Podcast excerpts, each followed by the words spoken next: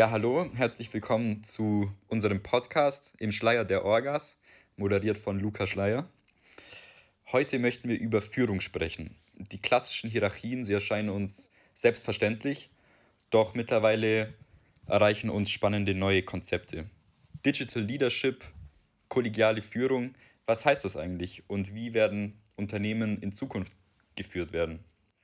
Ich freue mich, ähm, spannende Gäste begrüßen zu dürfen, zum einen Ben Baumann, Head und CEO der WIT-Gruppe, ein Shop für Fashion, Lifestyle und Wohnen für Frauen in Deutschland ähm, mit Lagerstandorten in Frankreich, Schweiz, in den Niederlanden. Ähm, er bezeichnet sich selbst als Digital Leader und ich freue mich, ihn heute begrüßen zu dürfen. Weiterhin ähm, Claudia Schröder, ähm, systemische Organisationsentwicklerin, Beraterin, Coach mit über 15 Jahren Erfahrung.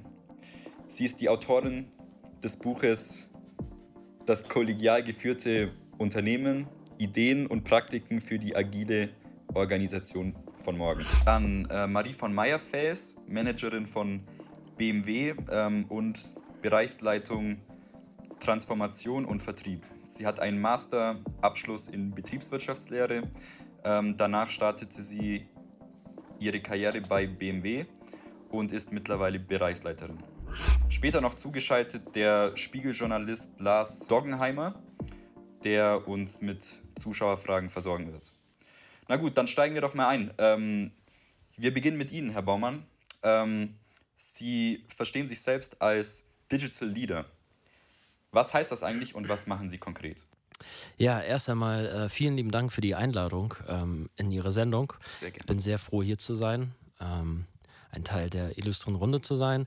Also wie Sie mich schon ähm, richtig äh, vorgestellt haben, äh, bin ich äh, Projektmanager bei Heine und meine Kernaufgaben bestehen darin, dass ich IT-Projekte ähm, leite und initiiere und ähm, ich versuche eben unseren Kundinnen ein, ein, ähm, ein schönes und gelingendes E-Commerce ähm, Erlebnis gemeinsam mit dem Team äh, ähm, sicherzustellen. Und ich führe im Sinne von Digital Leadership, ähm, das bedeutet für mich, dass ich ähm, auf digitale Technik zurückgreife und dass ich eben damit ähm, führe und zielbezogene Einflussnahme nehme. Und ähm, ich versuche eben durch Strukturen auch zu führen, ähm, gemeinsam mit den Kolleginnen, und es geht ähm, vordergründig darum, dass ich eben äh, flexible und dezentrale Netzwerke ähm, schaffe, in denen dann teamorientiert gearbeitet werden kann. Somit äh, kann dann eben agil auf die VUCA-World äh, reagiert werden. Und das Ganze versuche ich eben mit motivationsstiftenden Visionen und einer Sinnvermittlung gemeinsam mit meinen Kolleginnen zu erreichen. Ja, sehr interessant. Was unterscheidet Sie von einem klassischen Chef? Oh, das ist eine gute Frage. Also ich glaube in erster Linie, äh, was mich von einem klassischen Chef oder einem Boss, einer Bossin ähm, unterscheidet, ist, ähm, dass ich mir ganz viel Mühe gebe, eine ähm, positive Fehlerkultur zu etablieren, zum einen. Und zum anderen arbeite ich äh, nach dem WOPA-Modell. WOPA steht für Vernetzung, Offenheit, Partizipation, Agilität und Vertrauen. Also ich setze ganz viel in das, in, in das Können und die Ressourcen meiner Mitarbeiterin, meiner Kolleginnen und ich vertraue auch darauf, dass ähm, sie einfach einen guten Job machen, weil sie einen Sinn in ihrer Arbeit sehen und auch ähm, die Ziele, die sich selber stecken, auch gerne erreichen möchten. Ja, vielen Dank. Äh, lassen, wir, äh, lassen wir das mal so stehen. Ähm, Frau Schröder, wie führen Sie denn? Also erstmal vielen Dank für die Einladung. Ich freue mich sehr, hier Nochmal sein zu dürfen. Ähm, vielleicht zuallererst, ich führe tatsächlich kein Unternehmen in dem Sinne, sondern ich bin nur Mitglied äh, bei OSE äh, und absolut keine Führungskraft, weil bei uns gibt es keine Führungskraft. Ähm, wir sind eine kollegiale und agile Organisation und ähm, ich weiß nicht, wie viel Sie bereits darüber wissen, aber da gibt es sowas nicht. Wir arbeiten selbstbestimmt durch alle Mitarbeitenden ähm, und sind dialogisch auf Augenhöhe untereinander. Und bei kollegialer Führung geht es eben darum, dass alle Mitarbeitenden eigenverantwortlich arbeiten und mit einer starken Motivation auch einen Teil und ihre Leistung quasi zu dem Firmenerfolg und zu der Organisation beizutragen. Dadurch gibt es formelle Hierarchieebenen, wie man sie klassisch kennt, nicht mehr und Führungsaufgaben verbinden wir nicht mit Führung. Ähm, Führungsaufgaben kann bei uns jeder übernehmen, die werden situativ verteilt, ähm, wenn es Macht und Entscheidungsgewalt braucht. Ansonsten gibt es das nicht und wir arbeiten, wie gesagt, mit eigenverantwortlich Effizienz, Vertrauen und viel, viel Kommunikation in einem klaren Rahmen. Frau Schröder, was macht Ihren Führungsstil so innovativ? Ähm, danke, dass Sie fragen.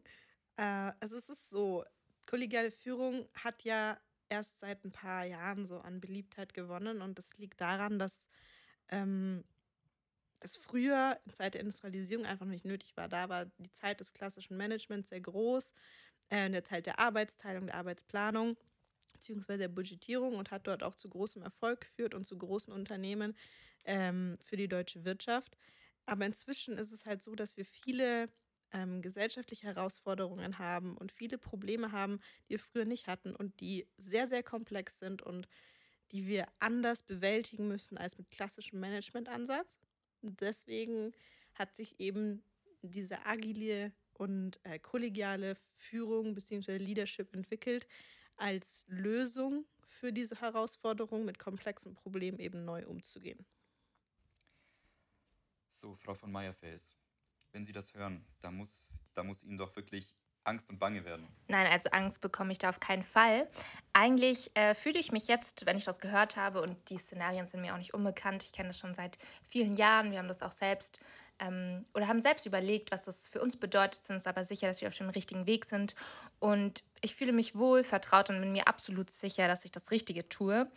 Die Arbeit, die ich und mein Unternehmen tagtäglich wirklich auch mit Leidenschaft ausführen, hat sich über Jahrzehnte, inzwischen sogar Jahrhunderte bewährt. Wir sind ein Unternehmen, das agil auf äußere, aber auch innere Umweltveränderungen reagiert. Und das müssen wir auch, ganz ehrlich, sonst spielt man einfach ganz schnell keine Rolle mehr. Dass uns Veränderungen und Anpassungen gelungen sind, zeigt ja letztendlich auch der Erfolg unseres Unternehmens, der schon über 100 Jahre anhält. Das ist ja ein ganz klarer Beleg. Also wir haben über 100.000 Mitarbeitende, sind in über 140 Ländern vertreten.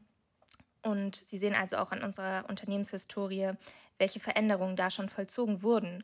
Ich würde jetzt mal sagen, der Unterschied zu meinen ähm, Podcast-KollegInnen hier im Raum ist ähm, vielleicht, dass wir aber auch wissen, was uns ausmacht und woran man festhalten muss. Wenn uns also neue Herausforderungen begegnen, dann holen wir uns die geeigneten Spezialisten dafür ins Boot, die in ihren Gebieten top ausgebildet sind und damit eine Lücke füllen, die wir vielleicht entdeckt haben oder die im Laufe der Zeit entstanden ist. Gleichzeitig aber sollen die sich dann auch auf ihr Gebiet, also das, was sie besonders gut können, konzentrieren. Und dann gibt es wieder andere Gebiete, die Manager wie ich übernehmen, nämlich wo brauchen wir welches Potenzial, wo entsteht vielleicht ein Risiko und was können wir ausbauen. Und das ist trotzdem über alle Abteilungen und Bereiche hinweg mit ja, sehr viel Flexibilität, Agilität und nicht zuletzt mit Veränderung verbunden. Wieso ist der bewährte Führungsstil noch gerechtfertigt? Naja, sind wir mal ehrlich. Organisationen besonders ab einer bestimmten Größe, wie ich gerade schon erwähnt habe, also wenn wir jetzt zum Beispiel von BMW als Konzern sprechen, brauchen Hierarchien. Sie dürfen nicht unterschätzen, dass unsere Gesellschaft, also wir alle, mit der sogenannten Maschinenmetapher der Organisationstheorie aufgewachsen sind. Das heißt, dass Unternehmen implizit mit Maschinen verglichen werden, deren Einzelteile eben nicht nur aus tatsächlich physischen Maschinen, sondern auch aus Menschen bestehen und auch wenn man leicht jetzt hier auch in der Runde über das Pyramidenmodell lästern kann, funktioniert die hierarchische Aufteilung von Verantwortung und Arbeitsbereichen doch ganz gut. Übrigens belegen das auch zahlreiche Umfragen, dass die Beteiligten eigentlich weitestgehend äh, ja, zufrieden damit sind. Und da darf man auch nicht ganz unerwähnt lassen, dass Deutschland wirklich in sehr schöner Regelmäßigkeit Exportweltmeister ist und wir haben wirklich einen starken hierarchischen Mittelstand, der viele Arbeitsplätze hält. Naja, ähm, Frau von Meyerfels, ich will Ihnen wirklich nicht zu nahe treten. Äh, bitte nehmen Sie mir das nicht übel. Aber wollen Sie vielleicht Macht behalten? Haben Sie Angst, Macht abzugeben? Macht wollen wir natürlich behalten, aber im gesamten Unternehmen und innerhalb des Unternehmens geben wir ganz klar Macht auch ab. Also ich glaube nur, dass der Machtbegriff sehr viel vielseitiger ist, als wir hier diskutieren. Also meiner Meinung nach bringt es nichts, das Teamleading zum Beispiel auf die komplette Belegschaft zu verteilen, auf Menschen, die sich nicht in dieser Position sehen und auch diese Aufgabe gar nicht haben wollen. Und genauso vielleicht auch auf Menschen, deren Expertise komplett woanders liegt. Ich beispielsweise suche verschiedenste Experten zusammen, die gemeinsam ein Team ergeben und die Meister auf ihrem Gebiet sind. Und ich als Manager habe da auch ganz klar, ich bin ganz klar genauso wenig allwissend wie wir alle. Meine Expertise ist nur einfach, die Belegschaft zu managen und durch die verschiedensten Entwicklungen hindurchzuführen. Diese Position habe ich erlernt und mir über viele Jahre hinweg, indem ich oder in denen ich das Unternehmen mit all seinen Facetten kennengelernt habe und auch sehr viel dafür geleistet habe, erarbeitet. Ja, Sie machen hier gute Punkte und äh, werfen wichtige Fragen auf. Ähm, wie konkret sollen denn die neuen beiden Führungsstile denn ähm, funktionieren? Fangen wir mal mit Ihnen an, Herr Baumann. Also ganz konkret ähm, wird Digital Leadership bei uns so umgesetzt. Ich hole ein bisschen aus. Also wir haben in der Otto Group haben wir die Hashtag Agile Groupies und äh, da treffen sich Leader, da treffen sich Kolleginnen zum Austausch ähm, und da werden halt Best Practice ähm, ausgetauscht. Ja, also da gibt es die große Vision, wir stehen für unkompliziertes Vernetzen und Fördern von Wissensaustausch. Die, die Mission dieser, dieser Groupies ist, dass sie eben ähm, konzernübergreifende Netzwerke aufgebaut ähm, werden sollen und das Wissen, was jeder Mensch und jeder, ähm, Kollege, jeder Kollege und Kollegin hat, einfach freigegeben wird und das ähm, gemeinschaftlich genutzt werden kann. Ja, und ähm, ich, ich schwärme davon. Also ich, ich als äh, Projektleiter schwärme da einfach von und ermutige da auch die Kolleginnen, da ähm, zu partizipieren und ähm, in, in der ähm, positiven Fehlerkultur machen wir das mittlerweile auch so im Team, dass der Mensch, der ähm, einen, einen Fehler gemacht hat, ja, und darüber gerne sprechen möchte, der wird dann ermutigt, da hinzufahren und darüber zu sprechen, damit dann andere Kolleginnen darüber äh, davon lernen können. Und der Mensch, der etwas besonders Gutes gemacht hat und das ähm, äh, das Unternehmen da vorangebracht hat, der fährt da auch hin und teilt sein Wissen, ja. Also es geht im Grunde bei der Umsetzung darum, dass das Unternehmen eben ein gewisses äh, Change Readiness ähm, äh, signalisiert, ja, und auch ein Vertrauen in das Change Management setzt, also respektive auch ähm, mich, ja. Also ich habe da einen Vertrauensvorschuss bekommen vom Management und vom Lenkungsausschuss und ähm, also quasi top-down habe ich ähm, Macht und Kompetenzen äh, freigeschaltet bekommen. Das gebe ich dann weiter an die Kolleginnen und ähm, da machen wir dann gute Erfahrungen und äh, dann wird das Ganze bottom-up wieder zurückgegeben. Und ähm, ja, das ist ein Wechselspiel. Das ist quasi ein Wechselspiel, wo dann das Management merkt, hey, klasse, ey, das funktioniert, super. Wie machen Sie das, Frau Schröder? Ähm, wie gesagt, ich bin nicht bereits ich bin ja nur Mitglied bei OSE, ähm, Innovative Informatic EG. Das ist nämlich eine Genossenschaft, ähm, beziehungsweise ein Schulungs- und Beratungsunternehmen aus dem IT-Bereich. Ähm, wir sind auch selbst organisiert und wie gesagt auch schon ein agiles Unternehmen mit kollegialer Führung. Ähm, kann es auch als Netzwerk Netzwerkorganisation ähm, bezeichnen. Wir bestehen aus Angestellten, selbstständigen Mitgliedern und Kooperationspartnern und künftig wollen wir das aber noch ein bisschen erweitern. Ähm, wir sind seit 2012 auf dem Weg in kollegiale Führung beziehungsweise in ein agiles Unternehmen und ähm, haben jetzt auch bis vor ein paar Jahre gebraucht, bis wir denn dann letztendlich angekommen sind. Und jetzt seit 2012 arbeiten wir eben in Fach- und Kollegenkreisen und nicht mehr in vorgesetzten, untergebenen Strukturen, also klassischen Hierarchien. Äh, Hierarchien. Jede Mitarbeiterin und jede Mitarbeiter kann Mitglied in der Genossenschaft werden und genauso eben auch an der Führung ähm, unseres gemeinsamen Unternehmens teilhaben und teilweise sogar auch über Gehälter mitbestimmen. Das ist bei uns auch möglich, gemeinschaftlich über die Gehälter zu sprechen. Wenn jemand das Anliegen hat, ein höheres Gehalt zu bekommen, kann dieser das argumentieren und dann spricht man im Kreis drüber. Ähm, und je nach Projekt und je nach Entscheidung, die getroffen werden muss, suchen wir in unserem Team nach der oder ähm, dem passenden Mitarbeitern, ähm, die das Wissen und die Kompetenz haben, in dem Rahmen eben Leader zu werden und situativ Entscheidungen zu treffen. Es ist natürlich aber alles temporär und dabei darf auch die Augenhöhe nicht verloren gehen. Und mit diesem Vorgehen haben wir inzwischen wirklich 180 Seminare im Jahr, über 5500 Kunden und über 20.000 Menschen, die bei uns ein Seminar, Training oder Coaching besucht haben. Und es zeigt uns einfach, dass wir definitiv den richtigen Weg eingeschlagen haben und wir eben regelmäßige interne und externe ähm, Feedbackrunden haben, die bei helfen, Fehler zu erkennen und Lösungen zu finden für neue Herausforderungen. Und das ist ein super wertvoller Austausch mit Gleichgesinnten, den wir auch in der Zukunft weiter behalten werden. Und ich muss sagen, ich bin tatsächlich sehr stolz darauf, dass ich sagen kann, dass wir zufriedene Mitarbeiter haben, dass wir treue Kunden haben. Und wenn ich wieder die Wahl hätte, das zu machen, würde ich es definitiv tun. Äh, mir schwirrt jetzt hier noch eine Frage im Kopf, die würde ich gerne mal in die Runde werfen. Wenn die Führungskraft fehlt, wer trifft dann die wichtigen Entscheidungen? Und äh, wie wird mit Konflikten umgegangen? Was passiert da bei Ihnen? Herr Baumann, falls Sie anfangen möchten.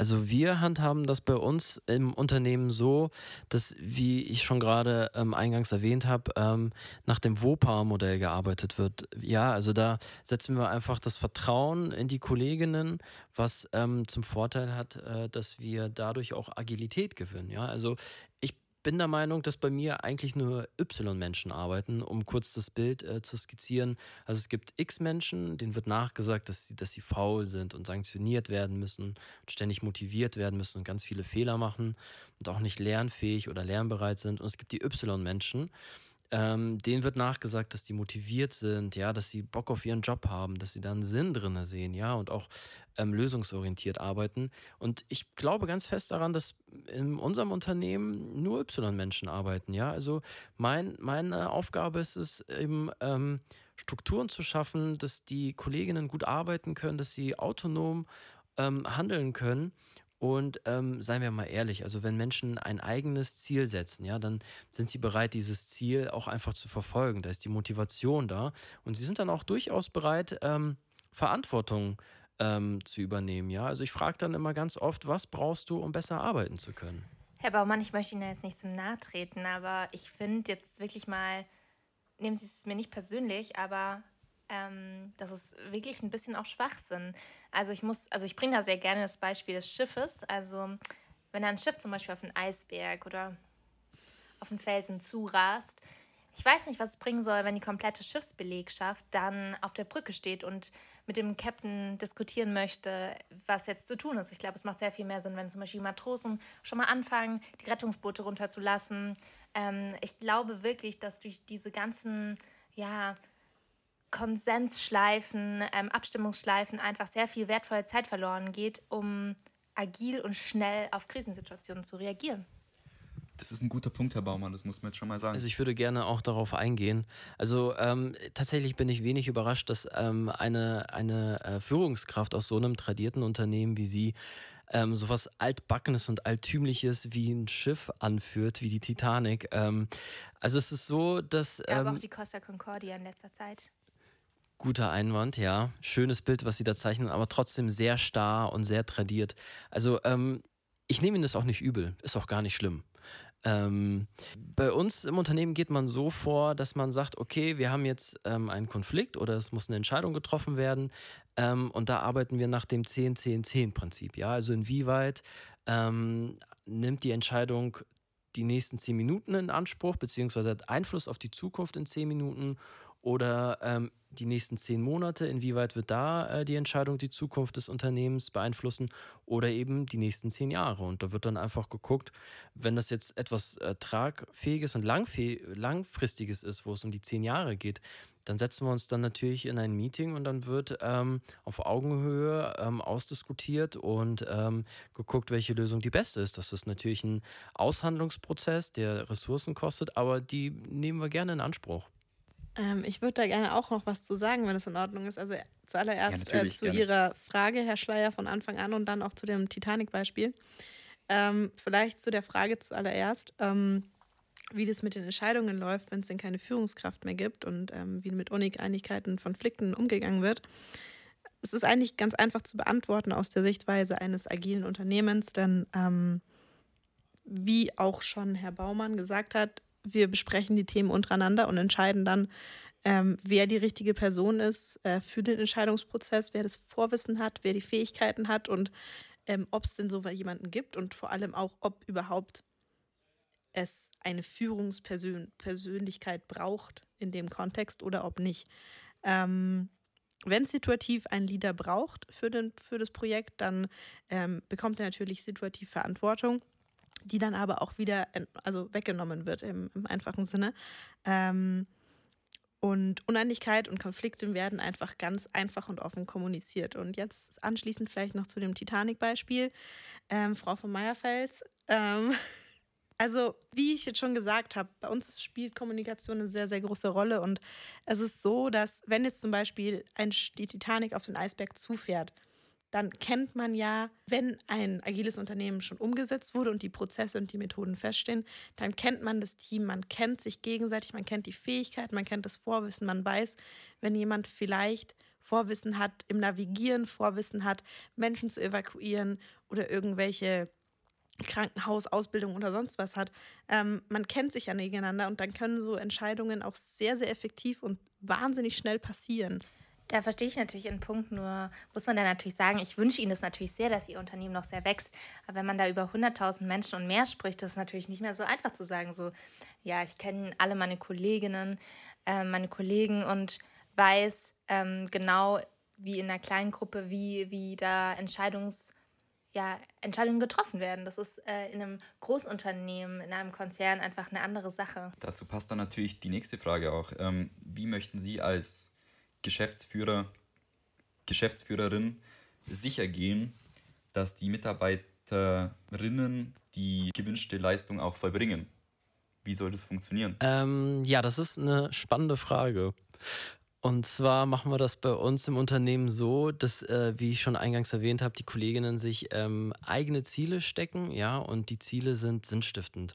Und das ist etwas ganz Wichtiges, das ist ein ganz wichtiger Wert in unserem Unternehmen, dass ähm, die Menschen einen Sinn in ihrer Arbeit, einen Mehrwert sehen und in, infolgedessen arbeiten sie dann halt auch gerne und bringen auch äh, die, die Leistung. Und dahingehend werden auch die Strukturen bei uns gestaltet, dass, ähm, dass sie die Möglichkeit haben, auch eben an diesen Zielen zu arbeiten. Also auch da wieder äh, verweise ich ähm, an das WOPA-Modell. Das ist ein Wert, das ist ein Modell, nach dem ich einfach auch lebe und äh, da auch mein Team äh, mitleite und mitnehme. Ja, also das ist ganz, ganz wichtig. Und ähm, wie schon auch gesagt, ähm, positive Fehlerkultur, es wird bei uns sehr viel gelobt, weil Lob kostet nichts. Und ähm, es bringt aber jede Menge, ja. Also probieren Sie es einfach mal aus, äh, Frau Marie von äh, Meyerfels. Loben Sie mal einfach die Leute, anstatt äh, Gehaltserhöhungen zu geben und gucken Sie mal, was passiert. Überraschen Sie sich einfach mal selber und Sie werden sehen, Menschen sind soziale Wesen und die finden das total klasse. Und ähm, wir haben das sogar auch noch geschafft, ähm, dass die äh, Menschen, die Kolleginnen untereinander auch noch ähm, in Kooperation gehen können. Ja, da entsteht sowas wie Solidarität. Ja, da hilft man sich aus und da werden Synergien frei. Das ist unglaublich. Also das ist eine Supernova der Synergien. Ja, Herr Baumann, dann lobe ich Sie erstmal für Ihren Versuch, diese Frage gut zu beantworten. Aber danke auch, Herr Schleier, für diese Frage, weil ich finde die These schon äh, sehr richtig und ich muss Ihnen da auch recht geben. Ich empfinde das und verfolge es übrigens auch in unserer Organisation, aber auch in anderen Unternehmen, ähm, dass der Aufstieg und quasi das Weiterkommen in einem Unternehmen ein sehr großer Antrieb für sehr viele Menschen ist. Und das ist ja auch total legitim und gerechtfertigt, denn unser gesamtes System ist so aufgebaut. Also, wenn wir uns mal die Schulzeit anschauen, auch im Studium, in der Ausbildung, geht es immer darum, weiterzukommen besser zu werden und dann auch neue Verantwortungen zugeschrieben zu bekommen. Und das ist auch einfach sehr oft der Motor für Anstrengungen. Und wenn wir mal ehrlich sind, und das kennen ja die meisten von uns bestimmt auch von sich selbst, in jungen Jahren ist man meist von den Kompetenzen, aber auch generell vom Gefühl her, was man sich selbst zutrauen kann und auch zumuten möchte, noch nicht so weit wie zu einem späteren Zeitpunkt in der Karriere. Und deshalb bin ich einfach überzeugt, dass es da klare Abstufungen braucht. Ähm, wenn ich da verschleier, dann würde ich da auch gerne noch eingerätschen. Selbstverständlich. Ähm, wie gesagt, also ich, ich muss mich da auch Herrn Baumann anschließen. Ich, ich vertrete es nicht, dass man nur mit ähm, Gehalt und Geld ähm, und Aufstieg belohnt werden sollte und dass es die einzige Möglichkeit ist, die gewünschte Leistung ähm, zu triggern in dem Sinne, sondern es geht wahnsinnig viel um Motivation und auch um die eigenen Wünsche und auch um der Mensch als das soziale Wesen 100 Prozent, weil wenn man sich das mal überlegt, in agilen Unternehmen, wie jetzt digitalen Unternehmen und kollegial geführten Unternehmen, da ist es ja so, dass sich die Menschen frei entfalten und entwickeln können nach ihren eigenen Wünschen und dass das auch erlaubt ist und das gefordert wird und dass man das auch so kommuniziert. Und dadurch können die Menschen sich in Richtungen entwickeln, die sie eh vorhätten Vielleicht auch eben Richtung Führung, aber eben nicht Führungsposition, sondern Führung im Sinne von Führung. Ähm, und natürlich kommt die normale Bezahlung und Arbeitsentgelt natürlich noch dazu, aber die eigene Motivation steht eben noch drüber. Wenn Menschen eben etwas verändern können und auch den gleichen Effekt sehen von ihren eigenen Fähigkeiten und ihrer eigenen Arbeit. Ähm, und darüber hinaus ist es vielleicht auch ganz schön, wenn man von seinen Teammitgliedern so geschätzt wird, dass diejenigen einem Führung zutrauen und dass diejenigen sagen, hey, die und die Person kann das, die kann die Entscheidung für uns treffen, der trauen wir das zu. Das ist eine wahnsinnig große Ehre und auch was, auf was man stolz sein kann. Wir versuchen das aber auch ganz klar zu kombinieren. Also es ist natürlich das Gehalt, äh, die Arbeitsstunden, die wir auch auf Wunsch unserer Mitarbeitenden anpassen, aber natürlich verfolgt ähm, auch unsere gesamte Belegschaft die Mission, Mission von BMW. Ähm, und da haben wir auch große Ziele und wollen viel in der Welt bewegen. Und das ist einfach gepaart miteinander, glaube ich, unser Erfolgsrezept. Ähm, ich muss noch fragen, wie stellen Sie sich das vor, wenn es weder Belohnungs- noch äh, Bestrafungsmechanismen gibt? Wie möchten Sie die Leistungsfähigkeit hochhalten? Wie soll das ähm, funktionieren? Zuallererst, nein, die Leistungsfähigkeit von Individuen nimmt dadurch nicht ab, weil die Belohnung liegt in der kollegialen Führung nicht nur am Gehalt, wie ich gerade eben auch schon gesagt habe, und im Bessersein als andere, sondern in der Möglichkeit für die Person, interessante Projekte individuell mitwirken zu können, mitentscheiden zu können und eben eine individuelle Wirkung festzustellen. Die Leistung liegt darin, sich effektiv weiterentwickeln zu können und verschiedenen Ebenen und Areas ähm, und eben nicht erst darauf warten zu müssen, bis jetzt ähm, die nächste Führungskraft endlich in Ruhestand geht und eine Position frei wird, um die man sich dann kämpfen und prügeln kann, sondern ähm, das Belohnungssystem besteht eben darin, dass ähm, man sich selber die, die, die, die, wie soll man sagen, also die, die Effekte seiner eigenen Arbeit sieht, ähm, sich im Team zurechtfindet, sich da wohlfühlt und ähm, eben auch Führung anerkannt bekommt, temporär. Ähm, also ergänzend dazu ähm, ist es ja auch wichtig, dass ähm, das Ruleset in, in Unternehmen eben entsprechend den Menschen die Möglichkeit gibt, sich zu entfalten und ihre ähm, Kompetenzen zu nutzen. Also ich glaube, Frau von äh, Meyerfeld, dass Sie ähm, da ein bisschen noch ähm, dem Taylorismus verfallen sind und äh, den ähm, Untergebenen, um jetzt mal in ihrer Sprache zu sprechen, ähm, unterstellen, dass sie das richtige Mindset mitbringen müssen, äh, wohingegen ähm, im Digital Leadership ähm, davon ausgegangen wird, dass eben das Unternehmen ja die äh, entsprechenden Organisationsstrukturen ähm, schaffen muss damit die Menschen sich entfalten können, ja, weil wir sehen, wie gesagt, wir sehen Y-Menschen und wenn die Strukturen eben dafür da sind, Leistung zu erbringen, die dann auch honoriert wird mit, äh, mit Wertschätzung, ja, oder vielleicht auch mal irgendwie mit, ähm, mit einem Tag mehr Urlaub oder was auch immer, ähm, dann sind die Menschen auch bereit, ähm, mehr zu leisten. Sehe ich bei uns aber ganz genauso. Also wir haben ja jetzt auch erst eine 35-Stunden-Woche eingeführt, äh, den Urlaub ein bisschen hochgefahren. Also ich glaube, dass wir auf Arbeitnehmerseite da sehr gut vertreten sind, ähm, auch durch den Betriebsrat. Also da müssen Sie sich gar keine Sorgen machen. Das ist klasse. Da sind sie jetzt schon zehn Jahre zu spät mit der 35-Stunden-Woche. Die wurde schon viel, viel früher in anderen Unternehmen eingeführt. Das haben wir schon in den 2000er Jahren eingeführt. Aber es ist toll, dass Ihre ähm, Mitarbeitenden jetzt weniger arbeiten. Welcher Führungsstil verschafft ähm, die besten Wettbewerbsvorteile auf dem Markt? Wer möchte beginnen? Frau von Meyerfels? Ich lasse Herr Baumann äh, gern zuerst sprechen. Ich glaube, das ist ihm sehr wichtig. Das ist ja nett. Da Sie her.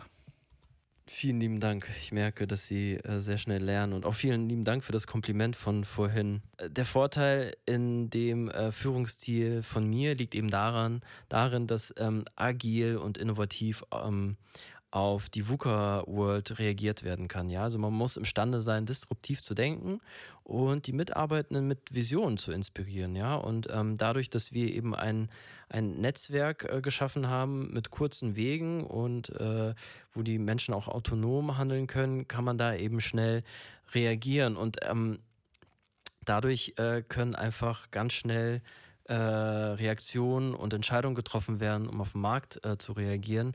Und eine, ein Zitat noch in Ihre Richtung, Frau von äh, Meyerfels, ähm, von Rupert Murdoch, das ist ein Medienmogul, falls Ihnen der was sagt.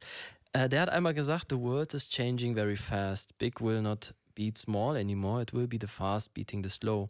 Ja, also es geht darum, eben möglichst ähm, die Kompetenz an, an Gruppen abzugeben und nicht an einen großen ähm, allwissenden äh, Führungskompetenzinhaber. Ja, also das kann heutzutage gar nicht mehr klappen. Und also was Sie gerade ähm, mir mehr oder weniger vorwerfen, ich vermute mal, da spielt auch ein bisschen äh, Projektion. Da müssten Sie vielleicht auch mal äh, vor der eigenen Haustür kehren. Ähm, natürlich äh, ist das im Organigramm des Unternehmens so ähm, niedergeschrieben. Ja, das braucht einfach auch jedes Unternehmen. Bloß ähm, in meinem Fall ist es so, dass ich die Kompetenzen und die Entscheidungsmacht auch ähm, verteile. Ja, also dadurch, dass ich da die Strukturen geschaffen habe, können die Kolleginnen mitentscheiden. Und ich meine, wenn sie mir gut zuhören und hören, dass ich Kolleginnen sage, dann ähm, impliziert das ja schon, dass ich auf Augenhöhe mit denen arbeite. Und letztendlich braucht es auch einfach Hierarchien in Unternehmen, da ich ähm, zu guter Letzt ähm, ergebnisverantwortlich bin für die Entscheidungen, die getroffen werden und dem Management da ähm, Rede und Antwort stehen muss. Ich merke schon, Herr Baumann, da habe ich einen wunden Punkt bei Ihnen getroffen. Aber um auf Ihre, Schle äh, auf Ihre Frage zurückzukommen, Herr Schleier, ähm, ich, da muss ich jetzt sagen, und das ist natürlich wahrscheinlich jetzt keine Überraschung, dass ich äh, anderer Meinung bin, was die Frage betrifft. Wie ich bereits erwähnt habe, jeder Mitarbeiter soll seine Stärken ausspielen können und das macht dann alle gemeinsam zu einem starken Team. Und natürlich sind es gemeinsame Entscheidungen, die äh, jeder in seiner Fachexpertise mit einbringen kann. Ähm, alle sollen gehört werden, ihre Meinung äußern, das ist uns sehr wichtig, aber die Führungsaufgabe und Führungsgestaltung soll etwas Zentriertes sein, um dem Unternehmen Klarheit zu geben, den Mitarbeitenden Klarheit zu geben. Und übrigens ähm, zeigen das auch sehr viele Studien, dass es oft zu Burnout kommt bei Mitarbeitenden, wenn es eben nicht diese Klarheit gibt, sondern die komplette Arbeit auf alle umgemünzt wird, dass es einfach Überforderung herrscht und das wollen wir eben vermeiden. Ähm, es braucht also eine starke Struktur, um dann wie ein starkes Schiff selbst durch den heftigsten Sturm zu steuern. Ich finde gerade das Beispiel Schiff, das ich hier vorhin auch schon gebracht habe, kann man sehr gut heranziehen. Wir haben einfach einen Kapitän, der letztendlich die Hauptverantwortung trägt und dann sein Team, das je nach Kompetenz all die anderen wichtigen Aufgaben übernimmt, die nicht weniger wichtig sind. Übrigens, das ist uns wirklich sehr wichtig in unserem Unternehmen. Ähm, gemeinsam alles abzustimmen, würde realistisch gesehen einfach das eigentliche Ziel aus den Augen verlieren. Durch alle ja, alle Abstimmungsschleifen. Und ich glaube, das ist nochmal ein wichtiger Punkt, auf den ich jetzt nochmal ein bisschen expliziter eingehen möchte. Ich glaube, wir sehen einfach Führung als eine Aufgabe wie jede andere auch. Wir stellen die nicht so heraus wie Sie, sondern das ist eine Kompetenz. Andere Mitarbeiter haben einfach andere Kompetenzen und da soll auch jeder in seinem Fachgebiet bleiben, sich wohlfühlen und da das Beste leisten, was er auch leisten kann. Nächste Frage. Ähm, wie spielen agiles Unternehmertum und die Work-Life-Balance, wie spielt das zusammen? Wie funktioniert das genau? Ähm, da kann ich gerne als erstes mal drauf eingehen. Gerne. Ähm, wie gesagt, bei uns ist es ja, also Work-Life-Balance ist es tatsächlich sehr wichtig. Fangen wir mal so an.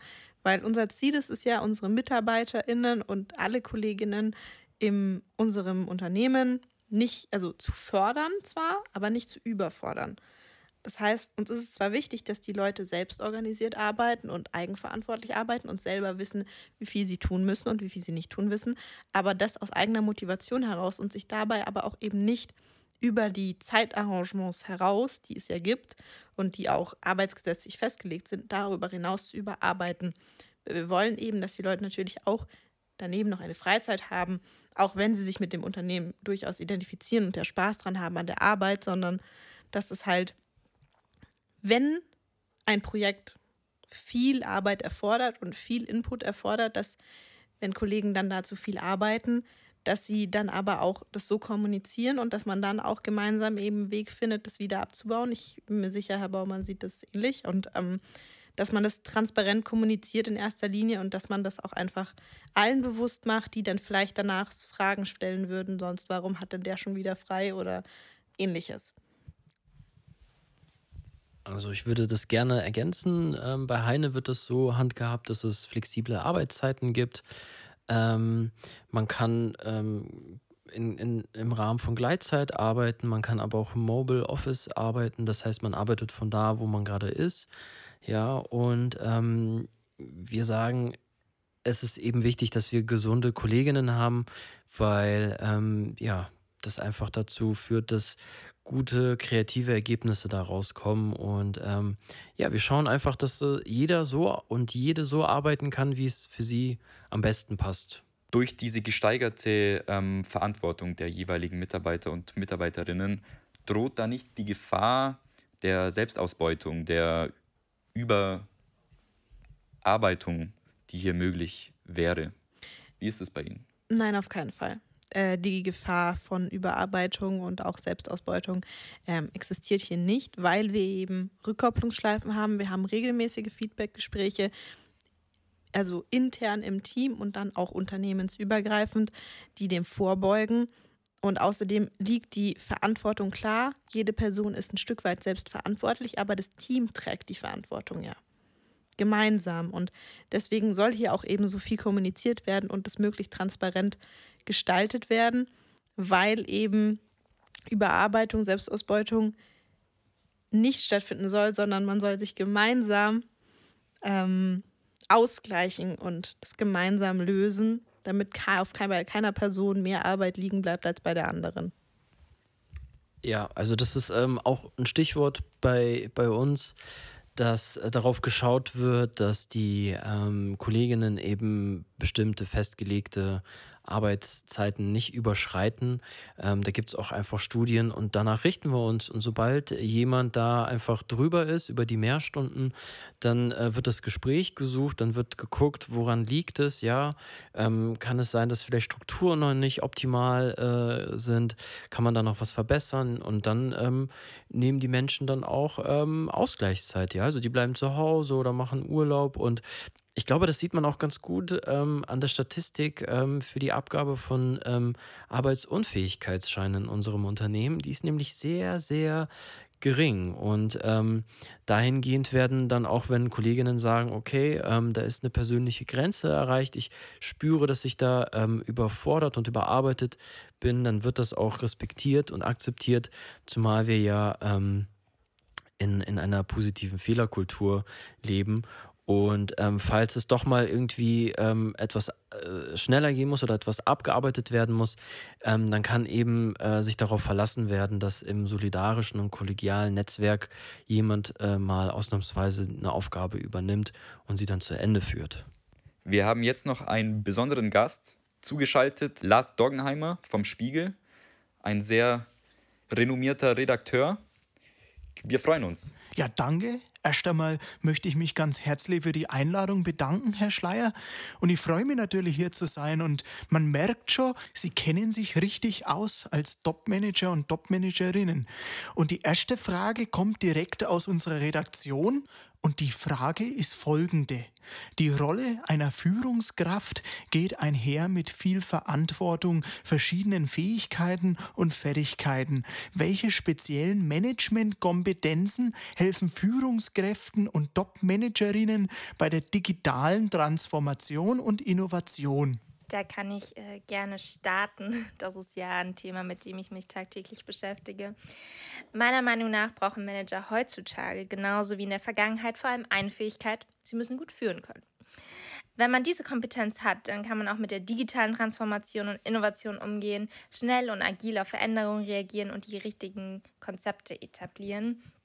Denn Führung bedeutet, auf Veränderungen zu reagieren und dementsprechend das gesamte Team danach aufzubauen und daraus aufzurichten daraus aufzurichten.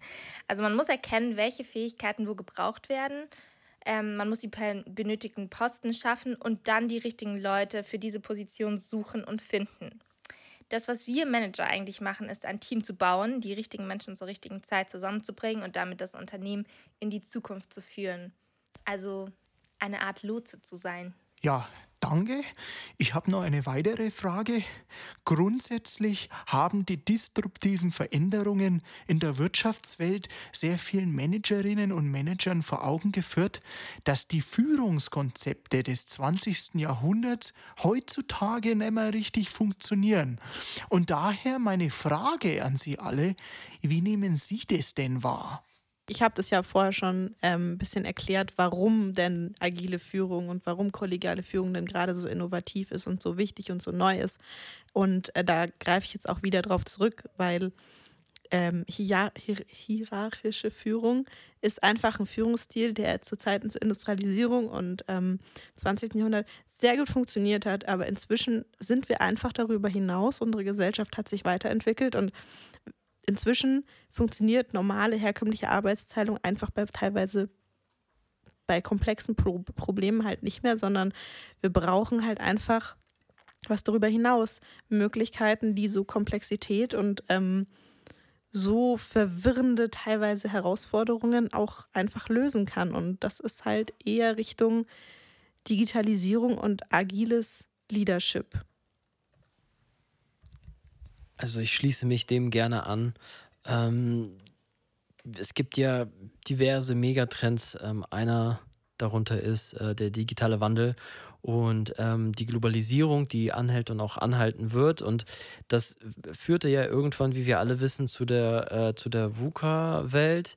Ähm, wo eben vieles unsicher ist, ja, viele äh, Vorgänge und Prozesse sind komplex, es gibt Mehrdeutigkeiten und ähm, ich als äh, Digital Leader ähm, sehe da mich einfach, ähm, ja, ich bin da sehr demütig. Ich sage da von mir aus, ich kann nicht alles wissen, ähm, um Gottes Willen. Ich kann auch nicht in die Zukunft blicken, aber ich kenne gute Kolleginnen, die mit denen gemeinsam dann eben in die Zukunft geschaut werden kann, die einfach eine Expertise haben. Und wenn man das vernetzt und gemeinsam nutzt, ähm, dann kann man äh, dieser, dieser Welt, die ich gerade beschrieben habe, gut begegnen. Und deswegen finde ich, ist eben so ein ähm, allwissender, äh, allwissende Führungskraft ähm, einfach altbacken. Die hätte es wahrscheinlich geschafft, ein, ein Schiff zu steuern, aber was sie durchaus nicht schaffen wird, ist wahrscheinlich ein Flugzeug zu fliegen. Dafür braucht es einfach mehr Kompetenzen. Herr Baumann, das sehe ich ganz genauso und auch Herr Doggenheimer. Ähm, ich bin auch der Meinung, dass die Führungskonzepte des 20. Jahrhunderts heutzutage nicht mehr richtig funktionieren. Und äh, deswegen, weil ich ja den leichten Vorwurf da schon mitschwingen höre, unser Führungskonzept ist auch nicht mehr das des 20. Jahrhunderts. Unser Führungskonzept ist das des 21. Jahrhunderts. Ähm, die komplette Automobilbranche steht, auf einem, steht an einem sehr großen Wendepunkt. Ähm, wahrscheinlich größerer Wendepunkt als der, äh, den Ihre Unternehmen jetzt gerade begegnen. Und deswegen, glaube ich, schaffen wir es mit Klarheit, Sicherheit, Vertrauen trotzdem ineinander mit unserem Führungskonzept des 21. Jahrhunderts unser Unternehmen gut äh, durch diese Veränderungen zu führen. Ja, ähm, schönes Schlusswort. Wir sind damit schon am Ende. Vielen Dank für die Aufmerksamkeit. Vielen Dank an die Regie. Vielen Dank an die Tontechnik. Ähm, wenn Sie uns finanziell unterstützen möchten, der PayPal-Link wäre in der Beschreibung. Ähm, wir wollen uns herzlich bedanken und damit dann bis zum nächsten Mal. Sie hörten Im Schleier der Orgas, ein Podcast mit Gianluca Schleier. Auf Wiederhören.